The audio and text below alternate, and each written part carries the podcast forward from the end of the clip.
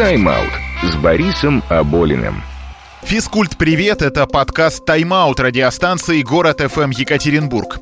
Меня зовут Борис Аболин, и каждый раз мы будем рассказывать здесь по две истории из мира спорта. От простых и неожиданных фактов до удивительных событий, которые повлияли не только на результаты, голы, очки, секунды, рекорды, но и на мировую культуру и историю. Слушайте нас на всех стриминговых сервисах, где есть подкасты, от Яндекс Музыки до Кастбокса. Также не забывайте ставить оценки в Apple Podcasts. Приятного прослушивания. Снова начну с вопроса. Как вы думаете, какая футбольная сборная самая титулованная на планете? Не гадайте, отвечу сразу. Уругвай четырехкратные чемпионы мира, 15-кратные обладатели Кубка Южной Америки. Как четырехкратные, спросите вы и поправите. Э, наверное, ошибка. Они же двукратные олимпийские чемпионы. Все верно. Просто олимпийские турниры футбольные 1924 и 1928 года, завершившиеся победой уругвайцев, вдруг решили считать первыми чемпионатами мира. Спасибо, что потом внесли поправку – неофициальными. Разобраться в этих хитросплетениях нам помогает известный футбольный комментатор и историк, автор проекта «Футбольное столетие» Александр Шмурнов. В 28 году футбол и олимпийское движение решатся на развод. МОК исключит футбол из программы игр 32 года в Лос-Анджелесе, а ФИФА в мае 29 примет решение провести через год, в 1930-м, первый футбольный чемпионат мира. Принять турнир захотят Италия, Испания, Нидерланды, Швеция и Уругвай. У европейцев многое готово. В Италии и Испании отлично развит клубный футбол. Другие страны имеют опыт олимпийских турниров. Аргументы Уругвая, однако, перевешивают. Селесты, как называют в Уругвае свою сборную за небесный цвет футболок, сильнейшая национальная команда на планете. Уругвайцы также обещают построить к чемпионату самый современный стадион-гигант. Сверх того, в 1930 году республика отмечает столетие независимости. Честь столетия назвали и стадион «Сентенарио». Сейчас арена в столице Уругвая Монтевидео продолжает действовать и одновременно является музеем, памятником истории футбола, это официальное признание ФИФА, даже бетонные скамейки остались, и раздевалки с довоенных времен не сильно поменялись. Единственный нюанс – Тогда, в 1930-м, стадион не успели достроить к открытию чемпионата мира. Первые матчи турнира состоялись 13 июля, а на Сентенарио футбольный праздник пришел только спустя 5 дней. Да так и остался почти до конца, на зло всем завистникам и критикам. Чтобы не было много суеты, отбор на чемпионат мира решили не проводить. Кто сможет добраться до Уругвая через океан, тот молодец. В итоге Европа делегировала лишь четыре команды. Состав Румынии формировал лично король страны. Югославия плыла на отдельном корабле. В итоге стала третьей. Или не стала. Бельгия плыла только для того, чтобы проиграть два матча в сухую и отчалить. Почему два? А да потому что соискателей Кубка мира было 13. Одна группа с четырьмя командами и три с тремя, но об этом позже. Сейчас еще один известный телекомментатор, автор нескольких книг о футболе Георгий Черданцев, расскажет нам о том, без чего или без кого первый официальный чемпионат мира точно бы не состоялся. Один из героев э, первого в истории чемпионата мира по футболу – это не человек, а пароход, названный, правда, именем человека. Зеленый граф Конте Верде именно так нарекла свое новое судно генуэзская компания, а судно вошло в историю именно тем, что оно перевезло из Европы в Южную Америку участников первого в истории чемпионата мира по футболу. Это была увеселительная поездка, как вспоминают э, пассажиры этого рейса, потому что условий, естественно, для тренировок на корабле не было, и футболисты вечерами всячески развлекались, играли в карты, выступал джазовый ансамбль. Одним из пассажиров этого рейса был знаменитый русский бас Федор Шаляпин, который ехал на гастроли в Южную Америку. И вот рассказывают, что футболисты какой-то из команд обратились э, к знаменитому певцу с просьбой спеть для них, на что Федор Шаляпин ответил, послушайте, вот если бы я был сапожником, вы бы тоже попросили меня почистить вам обувь бесплатно. Судно благополучно доставило участников первого чемпионата мира в Уругвай, но судьба самого Контеверда печальна. Во время Второй мировой войны, ходя под японским флагом, Это судно попало под американского бомбардировщика и было практически уничтожено. В 1949 году пароход, который привез первых участников чемпионата мира по футболу в Уругвай, было затоплено в Японском море. Тогда, в 1930-м, вместе с европейскими футбольными сборными, а в Рио-де-Жанейро подобрали еще и Бразилию, плыл президент ФИФА Жюль Риме и судьи. В каюте Риме хранился драгоценный груз – Кубок мира – его соотечественники-французы сыграли другую важную роль в истории. Именно Франция забила самый первый гол турнира. В победном матче с Мексикой это сделал Люсьен Ларам. Сохранились его воспоминания о том, как на историческое взятие ворот отреагировала природа. Матч начался взаимными атаками. Гол был, в общем-то, обычным. Я открылся в штрафной и пробил. Мы радовались, но не очень бурно. Позже осознали, что это был за момент. Меня больше удивило, что в какой-то момент пошел снег. Да, в Уругвае в июне зима, и там, в общем, было тепло, но в тот день был снег.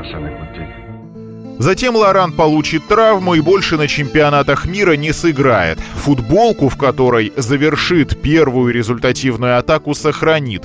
Уйдет на Вторую мировую войну, потом плен, три года концлагерей, возвращение на родину, а дома остались руины. Футболка тем более не сохранилась.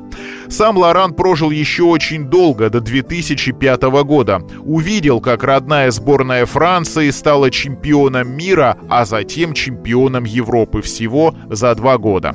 Еще отдельно стоит сказать про уругвайца Эктора Кастро. В 13 лет он сам себе отсек кисть руки электропилой, а в итоге забил первый и последний голы Уругвая на домашнем и победном Кубке планеты. Ни один матч не закончился в ничью 0-0, это вообще впервые будет в 50-е. Оба полуфинала вообще завершились одинаково 6-1.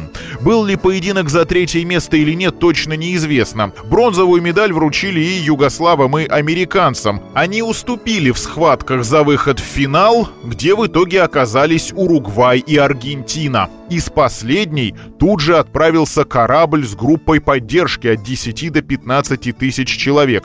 При входе на стадион у болельщиков изъяли свыше полутора тысяч пистолетов, револьверов. Правда, примерно столько же любители футбола протащили на трибуны и, говорят, даже использовали, слава богу, для стрельбы в воздух. К перерыву впереди была Аргентина, вспоминает ее игрок Франсиско Варальо. Я был самым молодым игроком на поле, и мне, признаться, было немного боязно выходить на этот огромный стадион. Но мы играли здорово. Мы вели после первого тайма 2-1. И я до сих пор не могу поверить, что мы тогда не победили.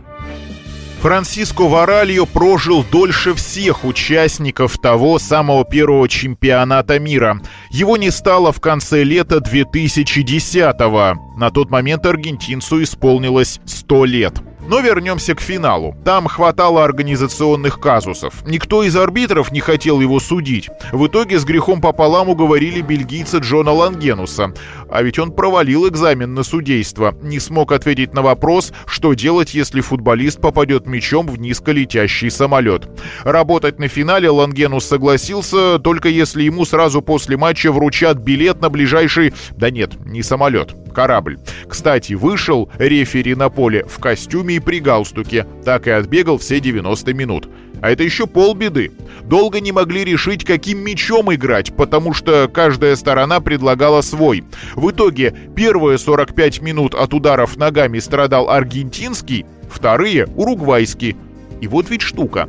Чей мяч, то есть кто его привез, та команда тайм и выигрывала. Мы помним, что первый завершился со счетом 2-1 в пользу Аргентины, но уругвайцы после перерыва забили трижды и в итоге 4-2 в их пользу. Закрыл счет тот самый однорукий Эктор Кастро. Единственный подобный спортсмен, который отличался на чемпионатах мира. Аргентинцам придется ждать победы почти полвека. Только 48 лет спустя, в 1978 году, у себя дома они завоюют первый Кубок мира. А кто-то долго ждать не стал. Аргентинец Луис Монти уехал, ну точнее сказать, уплыл в Европу почти тут же, и через 4 года уже в составе сборной Италии снова дошел до финала. На этот раз его выиграл. Единственный в мире участник двух решающих встреч, да еще подряд за две разные страны. В те времена это тоже был правильный путь к победе а Уругваю было суждено, если и завоевывать медали чемпионата мира, то только золотые. Второй титул команда оформит 20 лет спустя. Нам так долго ждать не придется.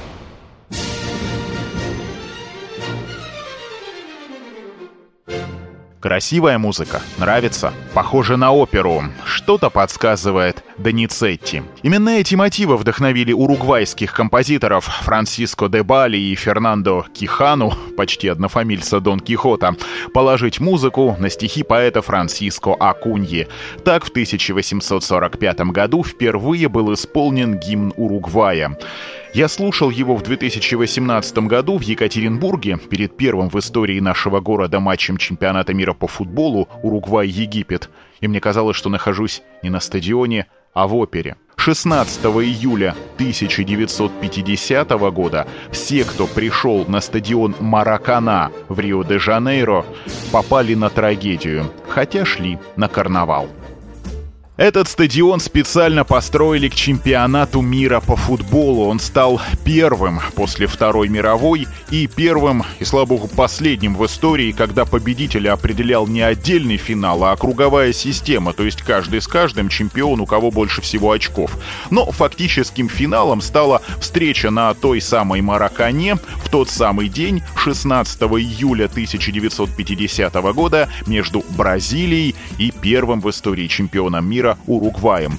Только по официальным данным на игру было продано 173 830 билетов. На деле же зрителей было более 200 тысяч. Этот рекорд посещаемости футбольных матчей до сих пор не побит. В победе Бразилии настолько никто не сомневался, что местная конфедерация футбола изготовила 22 золотые медали. Тогда ФИФА сама медали победителям еще не вручала, только кубок. В честь бразильской сборной сочинили специальную песню, а президент ФИФА Жюль Риме заготовил поздравительную речь на португальском языке. Впрочем, без речи не обошлись и уругвайцы. Ее произнес в раздевалке перед командой капитан Абдулио Варелла. На предматчевой установке тренер Хуан Лопес Фонтана призвал уругвайцев играть от обороны. Когда он вышел, Варелла, наоборот, призвал команду атаковать и добавил «Парни, неудачники не играют. Пусть начнется действо. А еще говорят, что Варелла купил несколько газет с хвалебными статьями о бразильском чемпионстве и публично сжигал эту прессу или топил в унитазе. Так или иначе, уругвайцы пропустили в том матче первыми. Что происходило в это время на трибунах Мараканы, в интервью телепроекту «Футбольное столетие» вспоминает лучший бомбардир Бразилии на том чемпионате мира Адемир. Когда мы забили, это был невероятный выплеск эмоций. Мы слышали крик крики и взрывы петард, но потом Уругвай заиграл по-другому. Мы не знали, что делать. Это было ужасно. По пути домой решил поехать на остров неподалеку от Рио и провел там следующие 15 дней. Я никого не хотел видеть. Бразильцы ликовали, а тем временем капитан Уругвая Варелла схватил мяч, поставил его на центр поля и крикнул «Пора побеждать!». В итоге Хуан Скиафино сравнял счет, а за 11 минут до конца Альсидес Гиджа вывел уругвайцев вперед.